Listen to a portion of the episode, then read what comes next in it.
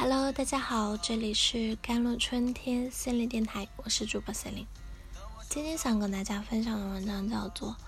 重要关系中，自我强大的个体就会变得更为主动》。关系对每个人来说都是一件很重要的事。来到这个世界上，我们每天都生活在形形色色的关系中。从我们很小的时候与玩得来的小伙伴。建立友谊关系开始，随着我们的成长，我们就会与他人建立如同学、师生、同事、合作伙伴等不同的多样的关系。当关系不顺畅的时候，我们会通过很多方式去处理问题、处理关系，比如说通过讨好啊、指责啊、讲道理啊、诱惑啊、交换啊、冷漠啊、暴力啊、逃避等方式来处理他们。为此呢，我们会时常感觉到非常疲惫，有些人因此而陷入深深的不良情绪之中，甚至患上了心理疾病。在我们比喻应付这些让人五味杂陈的关系时，很少去从底层上考虑：人为什么要与他人建立关系呢？有没有好的思路或者方法，让我们与他人的关系保持良好呢？关系是满足需求的需要，需求得不到满足，必然会影响到关系的保持嘛？怎样识别个体的需求，并正确的表达出来，让对方知晓自己的需求，则变得尤为重要。第一，就是要正确识别自己的需求，要分清哪些是必须的，哪些是无足轻重的。哪些是可以自我满足的，哪些是必须依赖对方的，不能一股脑的把需求通通交给对方啊，这不现实，你也得不到想要的结果。第二点就是要正确表达自己的需求，有些人碍于面子不愿意说出来，就要靠对方来猜；有些人说的含糊不清，不能全面正确表达；有些人则。啰里啰嗦的抓不住重点，导致对方糊里糊涂的，不知道该如何理解等，这些都可能让对方不知所云，更别说很好的满足你的需求了。第三点就是，当需求不能满足时的解决办法，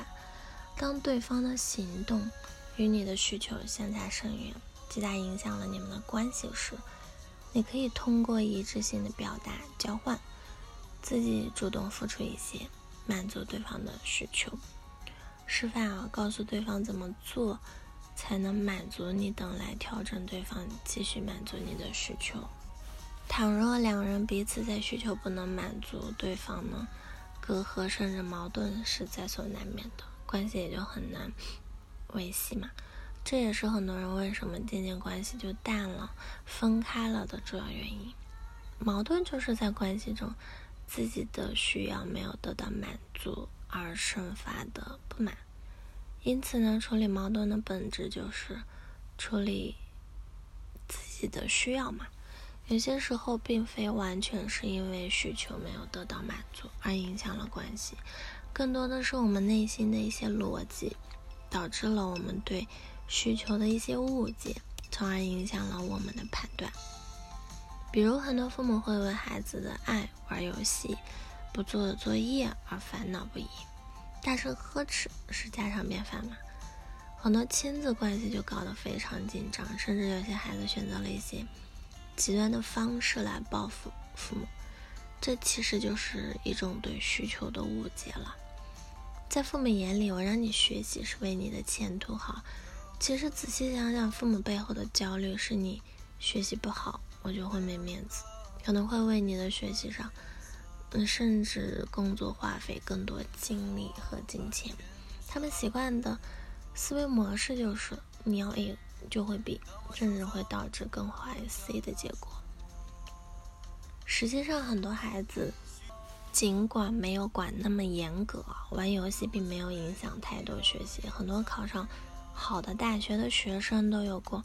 高中玩游戏的经历。很多父母以爱的名义干涉了很多孩子的自由，剥夺了他们的安全感、自由、价值感等，又怎么能让他们会有好的生活体验啊，人格人格往好的方向发展呢。事实上，包括安全感、价值感、自由感等这些所有的需求的索取中，在很多时候，我们都陷入了你要 A 就会产生 B 之类的错误逻辑中。生活很多父母由于工作或者生意较忙，无暇顾及孩子的学习，结果孩子的学习也不错嘛。有些父母死盯着孩子的成绩，忽视孩子的优点，放大了孩子的缺点。结果就往往导致孩子的成绩每况愈下，这主要原因就是因为他们错误的理解了对需求的满足要求，同时也忽视了